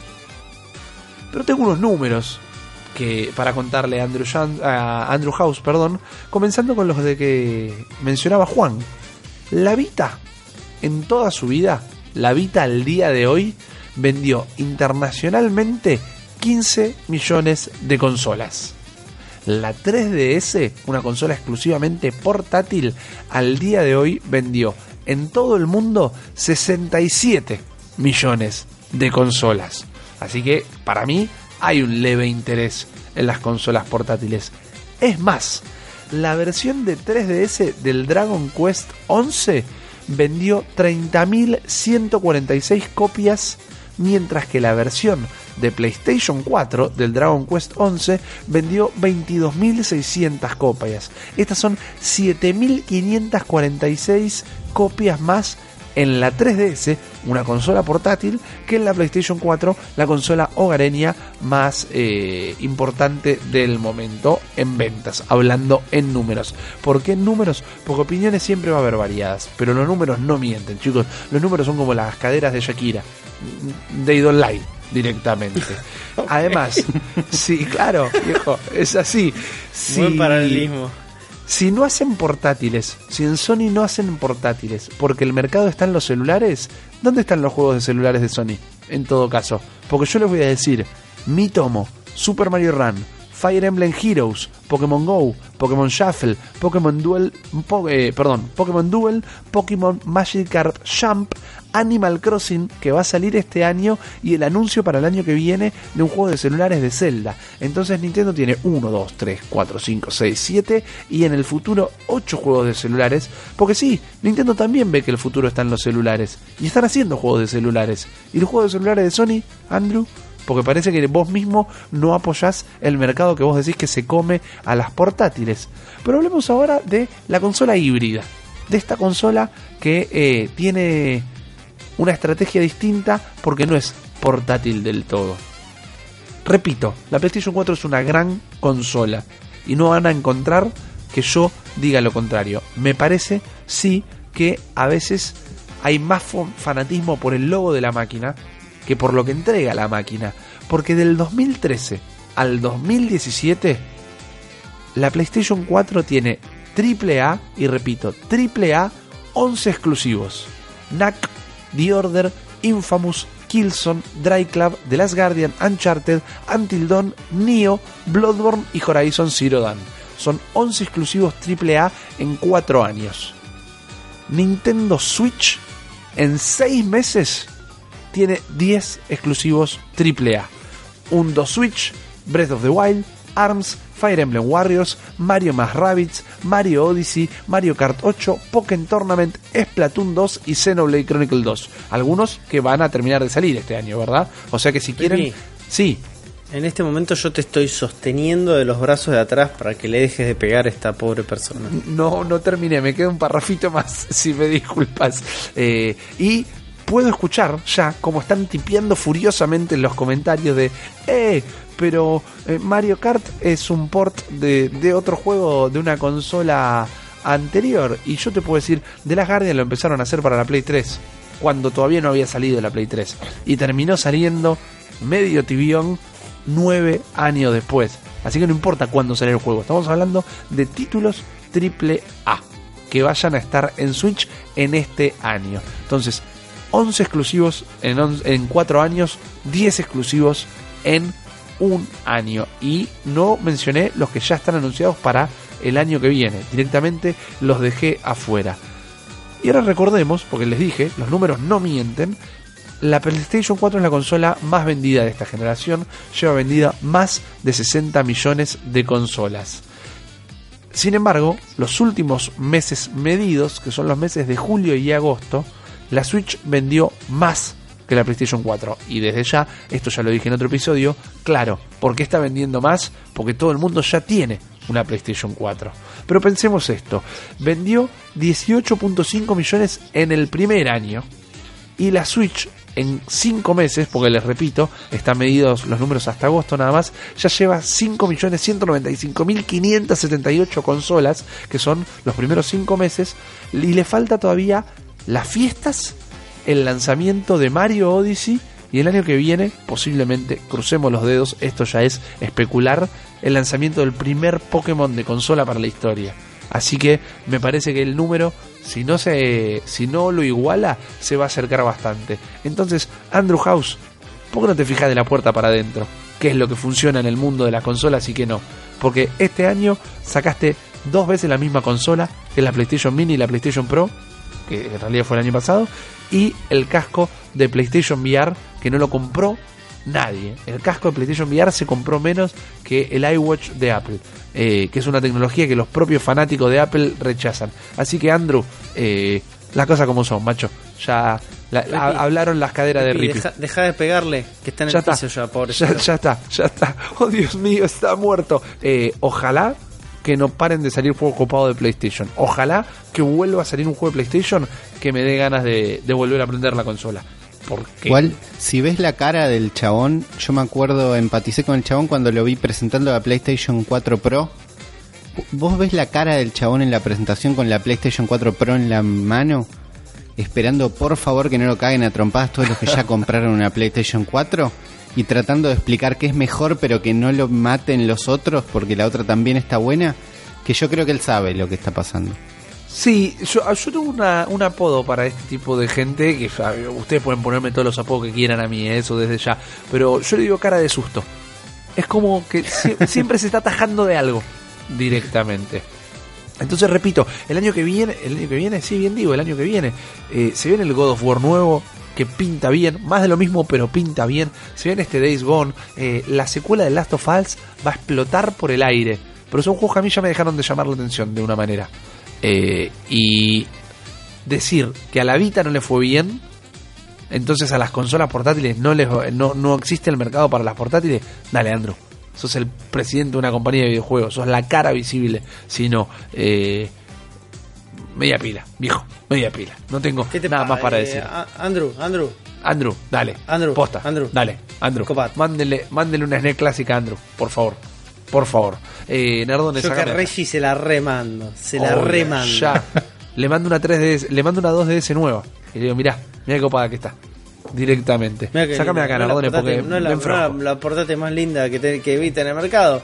Y si hay cosas lindas en el mercado, Mariano Risa, Ulises Rivas, es que va a salir Resident Evil Revelations 1 y 2 para Ajá. nuestra queridísima Nintendo Switch, pero con ciertas particularidades. Porque hace un par de semanas la revista, la famosísima revista Famitsu japonesa, Sí. eh, que nos dijo, nos hizo saber a todos nosotros que iban a salir estos dos juegos para Switch. Eh, no, dato no menor, va a salir primero en Occidente que en Japón, 28 de noviembre para Estados Unidos, 30 de noviembre para Japón. Va a venir con una particularidad muy particular, que es, va a tener compatibilidad obviamente con Motion Controllers y HD Rumble. Vamos. Entonces, Uli, Uli, finalmente vas a poder sentir lo que es tener en tus brazos a un zombie mientras está pegando tarascones. Todo lo que siempre soñé. Siempre, es- es- yo sabía que era tu sueño. Parece que con el stick derecho, porque lo vamos a jugar ahí con los nunchucks, eh, con los joy-cons en las manos, con el eh, con el stick derecho vamos a poder este, apuntar y pegar cuchillazos, mientras que con el izquierdo vamos a tener que sacarnos los zombies de encima cuando se nos tiran encima. Obviamente esto, Uli, vos que sos zurdo, va a ser customizable. ¿Sos zurdo, Uli? No soy zurdo. Ah, pero siempre- lo, pero siempre lo customizamos. Siempre supe que, que era zurdo, pero ahora no lo sos. Entonces no sabía No, nada. Dejé de serlo instantáneamente. Típico de Uli. Típico, de Uli de cambiar Uli. su mano hábil. Típico. Qué bárbaro, qué bárbaro. Esta versión para Switch va a tener el modo raid co- eh, con cooperativo online disponible desde el lanzamiento para el Resident Evil Revelations 1 y en el Resident Re- Evil Revelations 2, Resident Evil Revelation Ross, hijo de puta, este va a tener local co-op. Así que Uli Ok, vas a poder sentarte copa, al eh. lado mío. Eso está Vamos bueno. a estar enfrentándonos Eso me eso es lo que salvó el Resident Evil 5, por ejemplo, que era bastante malo. Sí. Salvarlo es un término muy amplio. Mira, yo lo jugué entero. Lo dejé lo entero. Nardone. Yo también. Lo jugué entero, no sé cómo dice, pero lo Bueno. jugué entero. Pero que vamos a El poder seis Uli, no como pude terminar. Vas a venir a casa y me decir, Juan, y yo te decir, ¿qué haces, Uli? ¿Todo bien? Sí, escúchame, yo no sé ¿Querés si tomar volver- algo? No sé si volver porque me olvidé la Switch. Y yo te decir, no te das problema, Uli, porque vamos a poder jugar igual. Si, total, tenemos dos Joy-Cons y vamos a poder jugar Revelation cada uno con un Joy-Con distinto. Así que no vamos a necesitar Increíble. que ca- caigan los dos con los dos Joy-Cons para tener todo. Ah, con un, también- con, med- con con un un- solo Joy-Con. con un solo Joy-Con vamos a poder jugar los dos, Uli. Ya está, nadie más tiene excusas de decir no porque hay pocos botones, ya está. Bien pensado. Bien Y si necesitabas una excusa para terminar de comprártelo, Uli, A ver. viene con todos los DLC disponibles hasta el día de la fecha de estos dos juegos. Entonces, vas a tener un Resident Evil Revelations 1 y 2 Definitive Edition al precio de 40 dólares. Físico. Ah, más barato encima. físico. Así que vas a poder tener los dos juegos en un formato físico. Si te lo querés comprar digital, separados, porque digas, che, me gusta más el 2 que el 1, no sé. Por alguien, eh, Sergio me dijo que el 2 está mejor que el 1 y vos le querés hacer caso a Sergio en vez de hacerle caso a Juan, te puedes comprar digital por separado cada uno de los juegos a 20 dólares cada uno. No le des bola. Mi recomendación particular es que no le den bola a Sergio González. Él no sabe de lo que habla cuando habla de Resident Evil. Acá la eminencia de Resident Evil soy yo, que estuve Sí. 25 años dentro de un foro de Resident Evil peleándome con otros argentinos para decirle que, que, que Chris Redfield le, tomaba la sopa al gato y el que el capo era León. Y sabes qué, mi historia me dio la razón. ¿eh? Mezclaste Eh, todas las, todas las refranes, me encantó. Porque, porque el sapo va el, el gato va a tomar sopa. Me copa, fantástico. Vos, vos la tenés muy clara, man, la tenés muy clara. La tengo muy clara. Háganme caso. eh, con, con tema de Resident Evil no me hagan caso con los temas de los refranes. Pero bueno, esperen para eh, finales de noviembre, principios de diciembre, Resident Evil. Yo me voy a comprar físico, voy a entrar como un enano a la merca.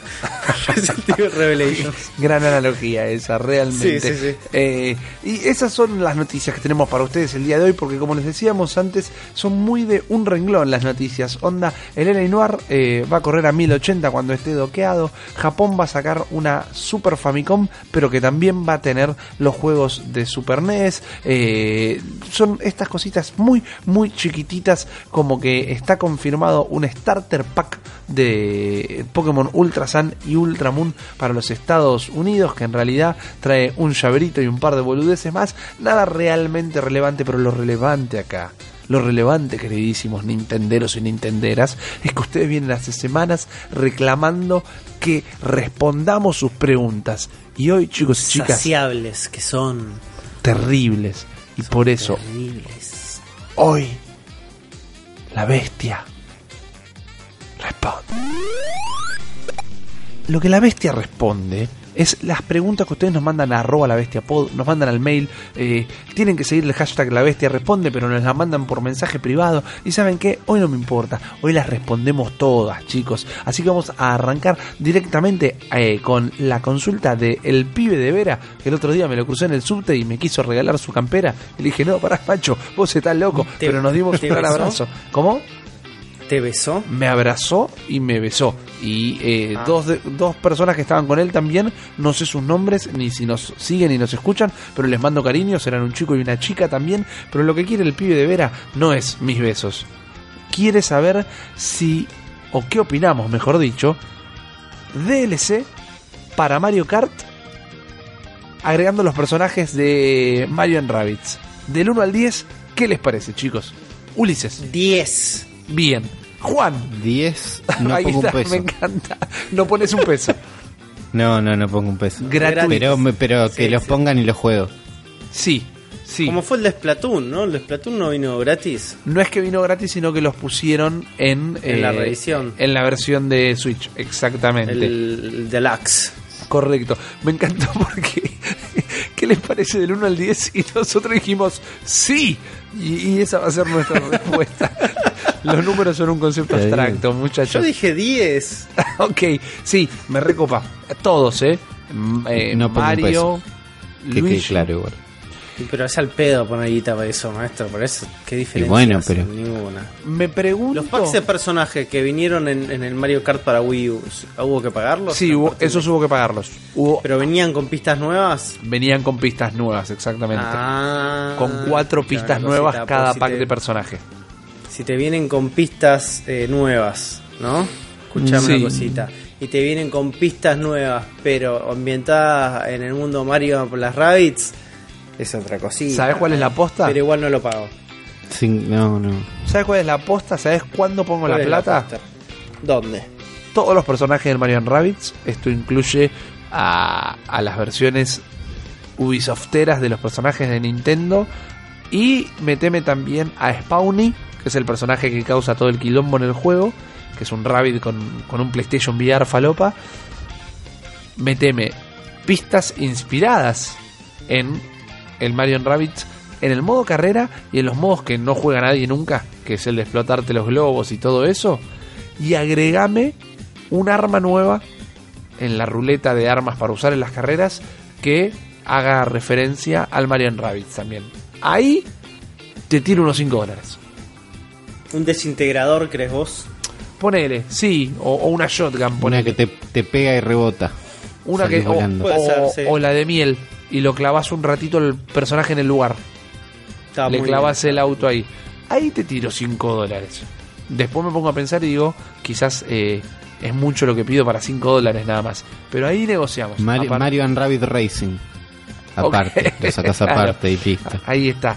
Ya, ya estamos tirando un poquito más del piolín, pero me recontra, me recontra copa. Me gusta esta pregunta que tenemos ahora de nuestro propio amigo personal y de nadie más, Damián Silverstein, que dice, teniendo en cuenta cómo Nintendo la recontra rompió con Samus Returns y otros juegos, ¿cuántos años más le dan a la 3DS? Y voy a empezar yo. Dale. Pon- para mí la 3DS es inmortal. Ok, nunca ¿Qué más la sacan diga? de, de Vino circulación. Christopher Lambert, trató de cortarle la cabeza No y no pudo. No pudo, man. Por- por- no, no hay chance.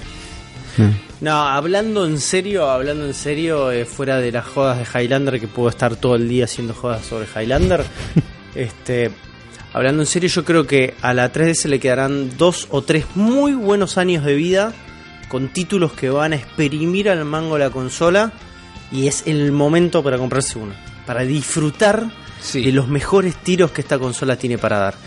Vayan directamente a esta nueva versión que creo que se llama 2DS Cool.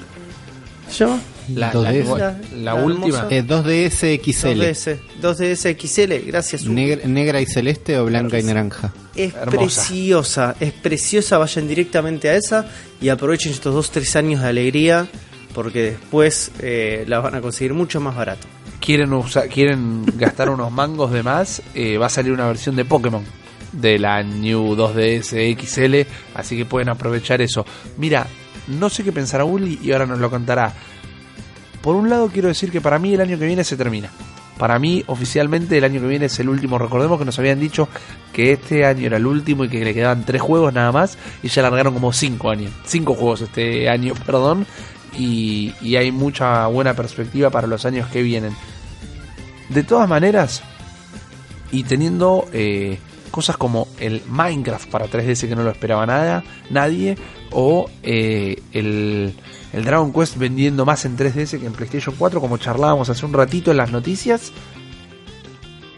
eso me hace pensar que puede durar un poquito más. Pero me voy a tapar los ojos y señala- señalar eh, la ruleta así a ciegas y para mí el año que viene es el último año. Espero equivocarme. ¿Vos cómo la ves personalmente, Uli? Para mí se, se viene con todo, le queda un año grosso de muy buenos títulos, tipo de zarpado, que sale todo bien, no sé qué. Pero en cuanto salga un Pokémon y no salga para 3DS, empieza ahí la caída. Y ahí vas a tener un año más, pero de títulos que eh, empiezan a espaciarse un poco más en el tiempo, o ya no están tan buenos. No, sé, no, no, van a- no va a bajar la calidad, pero sí se van a empezar a espaciar y se empieza a desarmar todo, empiezan a levantar algunos servidores, empiezan como a, a ir yendo en cuanto salga un Pokémon que no tengas en 3DS. Extiendo la pregunta yo, agrego yo a la pregunta de Damián Silverstein. Cuando definitivamente pongan el último clavo en el ataúd de la 3DS y la Switch esté ya por su tercer año, supongamos, ¿no? Estamos imaginando. Eh, Sí. ¿Va a salir una sucesora de la portátil o todo lo que es, entre comillas, portátil más allá de la Switch lo van a volcar directamente a los celulares? Celulares, a, mí me, a mí encantaría que, que celulares, pero, pero que levanten el nivel del juego celular actual al nivel de juego 3DS actual. Bien, bien. O algo Eso, intermedio de alguna manera. eso no, es fa- no es fácil de hacer. Me imagino Pero que a no. mí me gustaría que. Me parece que hay potencial en los celulares y que Nintendo, si le pone huevos, puede hacer que la continuación de la 3DS sea en el celular de cada uno. Sí, Y definitivamente. estaría buenísimo. Definitivamente. Chicos, quiero que aplaudan a Martín Schifiani. O Schifiani, si me disculpa por la pronunciación de su apellido, porque se gana el premio, el achievement a la pregunta eh, falopa de la semana. Porque dice: ¿Cuáles aplicaciones inventarían para la Switch? Se me ocurre el Switinder, donde solo podés suimachear switcheros ya al final de la oración ya no sé ni lo que quiso decir directamente. Pero me gusta el concepto de aplicaciones exclusivas para la consola. Me imagino que le habla un Tinder solo de la comunidad de Nintendo, como está esa página Shaydate que la usan solo para salir entre judíos y cosas por el estilo. Pero yo directamente, Martín, eh, estoy en contra de las aplicaciones que no tengan que ver con juegos en la Switch. Lo dije inclusive cuando se habló de Netflix en la Switch. Déjame los fichines, nada más. No quiero aplicaciones externas, ni Spotify, ni Netflix, ni nada. Directamente, la única aplicación que a mí me sirve en la Switch es una que puedo eh, ir al home. Estoy jugando, aprieto el botón home, aprieto un botón para pedir helado y después vuelvo al juego que estoy jugando. Más allá de eso, eh, no quiero ningún software ajeno a videojuegos en la Switch. Yo, directamente. ¿A ustedes se les ocurre que hay algún tipo de aplicación o que la inventarían ustedes que les mejoraría la experiencia con la consola? No, pero tengo la idea del millón de dólares. Te escuchamos. A ver. Tengo la idea del millón de dólares. Hay algo eh, que ningún avance tecnológico hasta el día de la fecha tiene que Nintendo sí tiene. Que es el HD Rumble. Ajá. Lo que yo quiero proponer en este momento No te vayas es a la una. Por favor. es una serie de estimuladores sexuales. Era ese que fuiste la mierda. Era eso. Controlado a través de tu Nintendo Switch. Man, esta, este cosito es el dildo más preciso del mundo Es en este momento. Es verdad. Es el dildo más preciso del mundo. Hay que sacar una app que se llame eh, Swish o Ok. eh, que, que- ayúdenme a nombrarlo. Tírenme, hagamos un brainstorming de branding en este momento para Estoy pensando algo eh, así como Switch On. ¿No? Como Switch para- on, sí. Claro. Switch Joy Joy-Con. Ah, ok, Joy- bueno. Tenemos el Joy Joy, ahí. Joy Toy. Joy Joy. Toy. Puede ser Joy Toy también. Sh- me gusta. Joy in your hands. Ese ese es el eslogan. Swix, Sweet, no sé. Ok. No, para mí es. Para, para, es, es Joy Toy Rumble Your Body. Ok. ¿Entendés? Dale, Está sí, bien. me copa. Joy Toy Rumble Your Body, ¿no? Entonces, obviamente, la, la- la lógica va a ser principalmente targetizando al público femenino, ¿no? Ajá. Por cuestiones, o un público masculino con, con también ciertas predilecciones, eh, o para todos, Para. Pero también quiero concentrar en cierto, ya, yo ya estoy pensando en los acuerdos, en un acuerdo con Flashlight, ¿no? Ajá. Donde vos podés poner como si fuera la carita del perrito, ¿no? Sí. Pero con dos con dos este cosas al costado para encastrar los Joy-Cons en la carita del perrito, pero una Flashlight. Ok. Entonces ganás, ganás la, este, la vibración en HD de este Joy-Con en una Flashlight. Fantástico. Si nosotros nos preguntamos. Y todo esto controlado desde el Joy-Toy, que es una aplicación que está en el market de Nintendo. Bien. Pero obviamente, los Joy-Cons, los Joy-Cons que usás son los mismos que tenemos ahora. Exactamente, sí. Me, me da miedo no poder volver a confiar en un Joy-Con. Vos me pasás un Joy-Con para jugar al Mario Kart. Porque Claro. yo me olvidé. No yo quiero jugar al Resident Evil en tu casa y no llevé la Switch. Me Esto, man, un Joy-Con. Esto es, esto es, Y yo es lo agarro, pero- Pero vos tenés que entender que hay un modelo de negocio montado en todo esto. Pues no solo te vendo, te hago el acuerdo con Flashlight, te vendo eh, los protectores de Joy-Con Claro. para, para, para, el uso de los mismos, sino que también te, te- te vendo los limpiadores de Joy-Con, amigo. Totalmente. Y te, y, te y te vendo un perfumito para Joy-Cons. No, además le metes a esto los juegos de. los simuladores de citas japoneses o este juego que está en 3DS y creo que en Switch está. Son juegos muy, muy orientales en el que disparás la pistola de orgasmos. Que le Sí. disparás a chicas y las tenés que excitar con tu pistola de orgasmos. No es una analogía al, al eso, pene. que eso lo podés jugar, o sea, siempre, siempre teniendo en cuenta de que, uno, eh, nosotros estamos pensando en que en algún momento la pantallita de la Switch se va a transformar en una especie de cardboard que te pones en la cabeza y funciona como un VR, Claro. ¿no? Ese juego lo puedes controlar con un solo Joy-Con y el otro te lo, te lo acercás en la zona genital, ¿no? Sí, Y con eso estás, amigo. ya está. Ya está. Es listo. Eh, ¿Sabes qué? Eh, nosotros tenemos, vamos a Japón, lo picheamos esto y nos llenamos de guita, la vemos caer. Mal. ¿La vemos caer? Mal. Acuérdense, Eh, Joy Toy. acabamos-. Acabamos de hacer dos cosas muy marcadas. Una, conseguir que si Nintendo nunca nos escuchó hasta ahora, no lo haga nunca más. Y la otra, eh, tenemos que conseguir el contacto de Pornhub, que generalmente hace como gadgets y estas cosas. eh, y, y ponernos. Necesitamos a alguien que nos, que nos financie esta idea. La rompemos. La, la descuartizamos directamente. Esto es un- una contribución más a tu segmento Avivando Giles, Rippy. Claro. Now you're playing with paja. Ok, eh, próxima pregunta de Chapita que dice, creo que con la... ¿Creen? Porque nos pregunta a nosotros, porque esto es la bestia responde. El hashtag donde ustedes nos hacen sus preguntas nintenderas y nosotros respondemos con nuestra infinita sabiduría. ¿Creen que con la llegada de Doom se van a aproximar otros first person shooter a la Switch? Yo lo que creo es que primero que Bethesda está trayendo otro, que para mí es más importante que Doom. Acá Sergio le dio un síncope y me alteró la voz y me puso efectos para todo lo que dije acá en adelante. Pero yo creo que. Claro. Chupate una pija de exacto. ese- Ese es Sergio González. Para mí, eh, The New Colossus es más importante porque es un lanzamiento de este año directamente. Por más que me muero de ganas de, de jugar al Doom en la Switch. No sé si se van a aproximar otros. Pero estaría bueno que se aproximen los Battlefield y los Call of Duty. No porque sean juegos que me interesen en lo más mínimo, sino porque ayudarían a, a vender la consola. Sobre todo si tienen variantes eh, por las capacidades de la misma, como el HD Rumble y demás. ¿Ustedes cómo la ven? Muy, muy posible.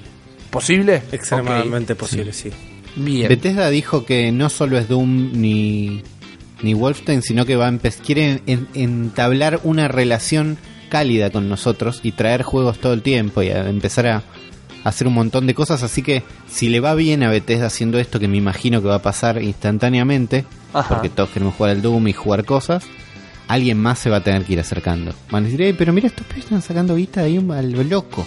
Y van a empezar a meter un jueguito más. Eso no hay duda. Bien, bien. Hay que ver, para mí yo estoy recontra hiper saturado de, de los FPS. Para mí hace mucho que no aparece Sí. uno que sea eh, innovador. Pero bueno, la Switch también es una plataforma para innovar, ¿no? Así que podrían venir por ahí. Te tiro eh, Portal 3 y sacas un bundle con la Switch con un Joy con naranjita y el otro azul. Ya está. Ahí está. O tenés otra máquina de imprimir billetes de un dólar. Lo que tengo ahora es una nueva pregunta. Una pregunta más de, de camaradería o de encontrar empatía porque el mismísimo Pablo González nos da la respuesta. Porque dice, chicos, me enteré que Stardew Valley sale para la Switch. ¿No les parece un rejuego para Switch por la portabilidad? Para mí sí. Es un rejuego Sí. para la Switch. Y claro, vos mismo lo dijiste, Pablo. Sos tan capo que hiciste la pregunta y la respuesta. Y si me corres, si me corres, eh, es un juego que corre en la 3DS también. El Stardew- a la 3DS le sobra el poder para correr el Stardew Valley. El Stardew Valley es el juego más esperado del subreddit de Switch en este momento. Mira, Todos los días hay gente hablando y diciendo, por favor, cuando sale? Y te dicen, no, lo estás nombrando solamente porque acá le gusta a todos y querés sacar puntos y están todos como locos con ese juego. Esta semana nos enteramos que eh, lo mandaron a probar y en dos semanas nos vamos a enterar si ya está listo para tener un release date o no. Así que están todos esperando. Estamos ahí, Pablo. esto de, de todos los, los desarrolladores independientes con unas ganas inmensas de, de estar en plataforma de Nintendo. Sí, Está Es buenísimo. hermoso, es hermoso. porque en un momento la PC era la casa de los indies. eh, por más que PlayStation tiene un montón y Xbox hizo una gran cultura de los indies. Pero la PC era la casa de los indies y ahora todos se quieren venir a la Nintendo. ¿Y saben qué? Yo los recibo con los brazos abiertos. Como la pregunta de Mateo, que en MD Mateo dice: Estoy entre la 2DS XL por todo el catálogo que tiene o la Switch porque me remanijearon. ¡Ayuda! Finaliza. Y agrega, perdón, hice un silencio porque iba a empezar a responder, pero veo que agrega en otro tweet que aviso, tengo muchas ganas de un Pokémon. Desde la DS no tengo uno. ¿Vale la pena jugar los X e Y? Y ahora sí la respuesta. Porque si vos querés Pokémon nada más, eh, no solo X e Y, sino que Sun and Moon son dos Pokémon para mí recontra recomendables. Para mí, X e Y aportaron un montón de frescura a la saga y and Moon hasta cambiaron un poquito la fórmula. Para mí son juegos recontra, recontra jugables. Ahora, si te tengo que decir cuál de las dos comprarte, yo me tiro para la Switch. eh. Yo me tiro para la Switch. Porque me parece que a la 3DS siempre vas a poder volver. Y en cambio, como vos lo dijiste, tiene un gran catálogo. Y cuando vuelvas lo vas a encontrar más barato. La Switch es el momento. Y venía a compartir el momento con nosotros. Que es donde, donde está la posta y donde está la fiesta. Por lo menos Es- así lo veo yo. Estoy re de acuerdo con eso, Rippy. Es una experiencia medio in- inigualable el hecho de compartir juegos y experiencias con tus amigos en el mismo momento que están sucediendo. Eh, nos pasó a nosotros, eh, lo digo reiteradas veces y no me voy a cansar nunca de decirlo, cuando jugamos el Metal Gear de Phantom Pain. Sí. Y nos está pasando un poco con la Switch, con los juegos que estamos descubriendo y que estamos viviendo este momento. Estamos redescubriendo una inocencia de disfrute de videojuegos como nunca antes la habíamos tenido, solamente cuando éramos tiernos niños. Y la verdad que eso me emociona. Me. Sí, está perfecto, está perfecto. Es para Ah, fuera de joda, es como muy lindo, es muy lindo esos momentos Sí, donde sí. compartís con amigos. Entonces te lo recomiendo si tenés amigos con, con la Switch o si nos tenés a nosotros, que puedes considerar también como tus amigos, aunque por favor no nos vengas a ver, que no te queremos ni ver. Exacto. Eh, lejos, lejos. Este, hacelo, porque esta experiencia donde estamos hablando nosotros y vos nos escuchás también se enriquece mucho más si estás más o menos en la misma sintonía y estás viendo Exacto. las mismas experiencias que nosotros. Exacto. Eh, no, no, no, no tengo nada más que agregar. Nosotros tenemos como cinco grupos de WhatsApp y uno es solo para hablar de Nintendo. Así que para que se den una idea, es muy copado compartir esto. Uli, vos no sos usuario de 3DS, pero si en este momento no, tuvieras ninguna consola de Nintendo y tuvieras que elegir No, una, lo- ¿por cuál irías? Es lo mismo. Yo quiero una 3DS, me la estuve por comprar y en algún momento sé que la voy a tener. Pero ahora es como el momento de la Switch. Si estás a igual de posibilidades y te podés comprar cualquiera de las dos, a menos que tengas demasiado resuelta la situación de tu casa, que decís, no, yo tengo una Mega Play 4 y una compu, yo juego solo en la compu, y querés una portátil por algo, te compras la mejor portátil del mundo y resolvés. Hay muchos más Pokémon en 3DS que en Switch. Claro. En Switch todavía no hay ninguno. Pero cuando salga el Pokémon nuevo, vas a querer estar de este lado. Vas a querer que Y vas a querer compartirlo. Y claro, y estar jugando un Pokémon viejo en ese momento va a medio una paja, por más que seguro es divertido. Claro. Va a estar todo bien. Eh, Pero es lindo, si podés ser parte en este momento, eh, te aumenta la experiencia. Es un poco más disfrutable. Me di cuenta que cuando salga el Pokémon nuevo, que no sabemos ni cómo se llama y no sabemos ni cuándo sale, vamos a tener que elegir bandos. Vamos a tener que elegir eh, el A o el B. Porque seguramente sigue la fórmula de sacar dos versiones. Ese momento va a ser muy entretenido, realmente. Pero también va a ser de las primeras veces, más allá del XI y el Sun que voy a conocer mucha gente que está jugando Pokémon al mismo tiempo. Entonces, tanto las batallas como los intercambios eh, van a ser muy copados. Así que, Mateo, andate directamente a la Switch. Ese es nuestro consejo de ahora. Ahora tengo la pregunta de Fede, que les voy a pedir toda la ayuda del mundo, o si no, le responderemos con muchísima sinceridad de que no tenemos idea, pero tira un comentario que dice, si tienen el contacto con Nintendo Yankee, díganle que hagan un Twitter latino. Nosotros somos el Twitter latino de Nintendo que necesitas, papá. Y dice, opinión del palo de Reggie a los vende humo. Ahí es donde les pido ayuda porque no tengo idea de qué hablan. ¿Escucharon algo que haya dicho Reggie en los últimos días? Cero, no tengo ni idea de lo que está hablando. No, eh, estará hablando de cuando Reggie dijo que no compren la la New Super Nintendo Classic a los que la venden más cara, Ah, se referirá ¿Es por vende humo a, a- a los que venden la consola más cara. No sé. a los que inflan la consola. Fede, no te quiero mentir, no entendemos tu pregunta. Si la querés reformular para la próxima, te la respondemos con toda la onda del mundo. Pero la verdad, eh, ¿qué opinamos de eso que dijo Reggie? Si es lo que dijo Juan, eh, opino que tiene toda la razón, directamente. No paguemos de más, es un mal que nos afecta a todos y sobre todo en este país. Pero démosle bola, si él dice que va a haber más, va a haber más. Chicos, estamos llegando a la recta final de las preguntas, nos quedan dos nada más. Y José Tesmar pregunta: ¿Creen que Acquire vaya a realizar cambios significativos en el juego final de Project Octopath? Por ejemplo, los sprites de los Charters en combate.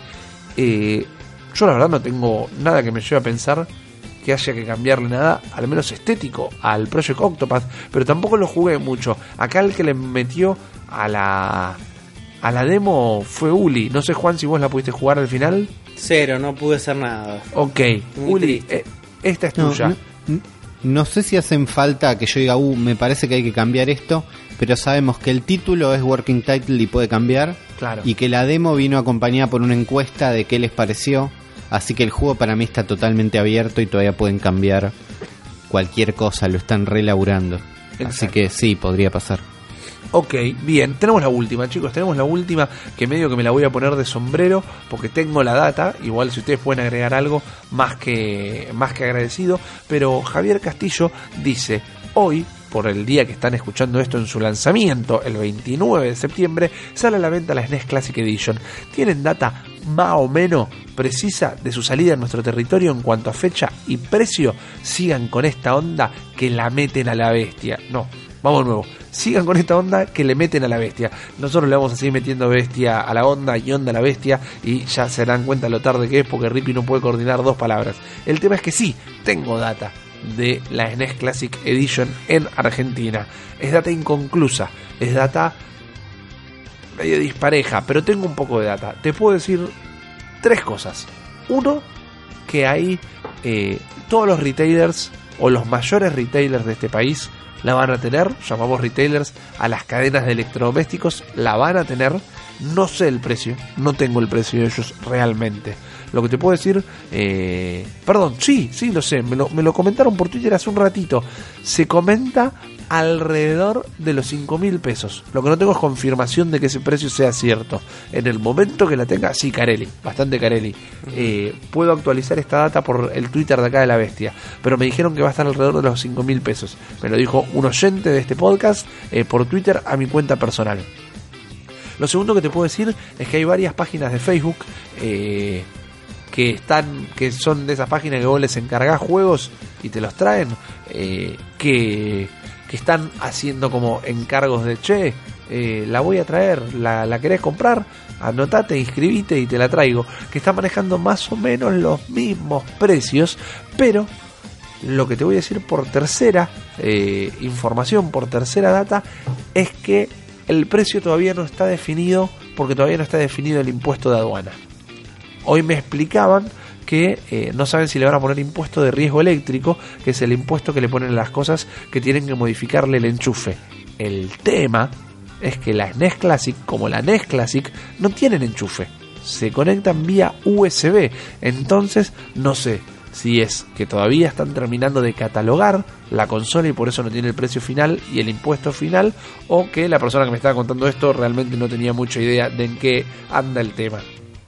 Pero pensemos esto, la consola sale 80 dólares, creo que afuera sale 90 dólares, inclusive en Japón creo que está 90 dólares, pero el equivalente en yenes, y eh, la anterior estaba a 60 dólares si no me equivoco, y acá se la vendió a 3 lucas. Así que esa diferencia de 3 lucas a casi 5 lucas suena bastante coherente. Esa es la poca data que tengo, pero toda la especulación que tengo. Lo que sabemos es que todos estamos re manija de tenerla, me imagino. Ustedes la tienen ahí y después cuando la consigo me la compro o le van a encar el diente de una. Eh, no, no, todavía no. Voy directamente No. de lleno al Mario Odyssey. Ok, bien. Sí, yo me la tengo que cruzar por adelante. Si me pasa por adelante y estoy complicado, estoy bajo autoestima, me la compro. Pero no, le- no voy a ir corriendo a buscarla. Vos decís que si te la cruzás pecas. Sí, sí, sí, me la cruzo peco. Pero Ok. no voy a tratar de. No sé si voy a. No la voy a esquivar. No la voy a ir a buscar. Ahí está. Ok, me dijeron que eh, en uno, al menos, de- en realidad no, me, no en uno de los retailers, en todos, pero eh, está sujeto a la liquidez de su propia economía cada uno. Se consigue hasta en 18 cuotas. O sea que ahí podés aflojar las 5 lucas. Yo estoy en un momento de mi vida que no quiero estar un año y medio pagando nada. Por más que esas cuotas queden de poca guita, eh, nada, te arruina la economía, man. Yo cuando era pibe sacaba en, en- en 20 cuotas los CD de 20 pesos y pagaba un peso por mes. Entonces me compraba 20 CD por mes y al final te terminas haciendo mierda la tarjeta. Eh, ahorren la guita de última, Cierto. claro. Ahorren la guita de última y después decidanlo. Todos queremos tener todo de Nintendo, pero vivimos en un país compliquete para las cosas electrónicas. Así que mi consejo, no como fanático de Nintendo, sino como adulto, es primero hagan números, háganse una planillita de Excel y después se fijan si se la compran ahora o más adelante. Los números, lo que me dicen ahora es que hemos llegado al final de este episodio, muchachos. No se pongan tristes, chicos, no se pongan tristes, chicas. Juan, Ulises, hemos terminado esta santa bestia, hemos respondido las consultas de nuestro público, hemos repasado la Nintendo Power número 3, le hemos dicho de todo a Andrew House y ahora nos vamos a anonar, porque ustedes están escuchando esto de día un viernes, pero ahora es muy tarde un martes y nosotros estamos muy viejos y muy cansados y tal vez el episodio más tosido de El Cerebro de la Bestia. Así que habiendo dicho esto, yo les quiero agradecer por todos sus comentarios en todos los lugares donde escuchan esto, que es YouTube, Malditos Nerds, iBox, iTunes y cualquier plataforma podcastera. Les quiero agradecer eh, los comentarios positivos, los comentarios negativos. Les recuerdo que si quieren poner el dedito para abajo están en todo su derecho, pero cuéntenos por qué. Así tratamos de hacer siempre un poquito mejor este podcast. Y no quiero agregar mucho más de que nos pueden escribir todo el tiempo a arroba la bestia y los quiero mucho. Chicos, su despedida. Juan, Muchas gracias, gente, por escucharnos una vez más y chao. Uli, Está muy bien. Yo le quiero agradecer a Trans Addict 30 y a Facu Hetfield, que son las dos personas que dejaron una review del cerebro de la bestia en iTunes. ajá, Ey, ey, contanos qué dicen. Dicen, muy buen podcast sobre videojuegos, con una mirada argenta, recomendable y tres pulgares para arriba. ey, re buena el re- otro ¿Cuántos dice- poner? Eh, se puede poner un puntaje de, de una a cinco estrellas. Los dos pusieron cinco estrellas. Ah, o sea que el- nuestro promedio da 5 en este momento, que es la puntuación máxima que se puede tener. Facu Hetfield dijo no solo para el fan de Nintendo, sino del gaming en general. Señor podcast. Listo. Y también Muy bien. Le agradecemos a los dos. Nosotros somos el señor podcast. Nosotros somos el señor podcast. Oh, zarpado. Es zarpado. Eh, no sé bien por qué, pero iTunes es como el único lugar donde los podcasts están registrados y en los demás podcasts lo piden, así que lo podemos pedir también. Si, si lo escuchan por iTunes, pueden dejar una review o unos puntitos ahí que no sé bien en qué ayudan, pero ayudan a que el podcast esté más alto en alguna estadística loca del mundo. Bien. Y siempre es importante le- estar alto en las estadísticas locas. Así es. Así que gracias a todos. Muchísimas gracias, chicos. Gracias, Juan. Gracias, Uli. Gracias, Lanchita desde el éter que se va a encargar de editar este episodio. Les mandamos un gran abrazo. Les mandamos todo el poder de la Trifuerza Nintendera y nos volvemos a encontrar la semana que viene en un nuevo episodio de El cerebro de la bestia.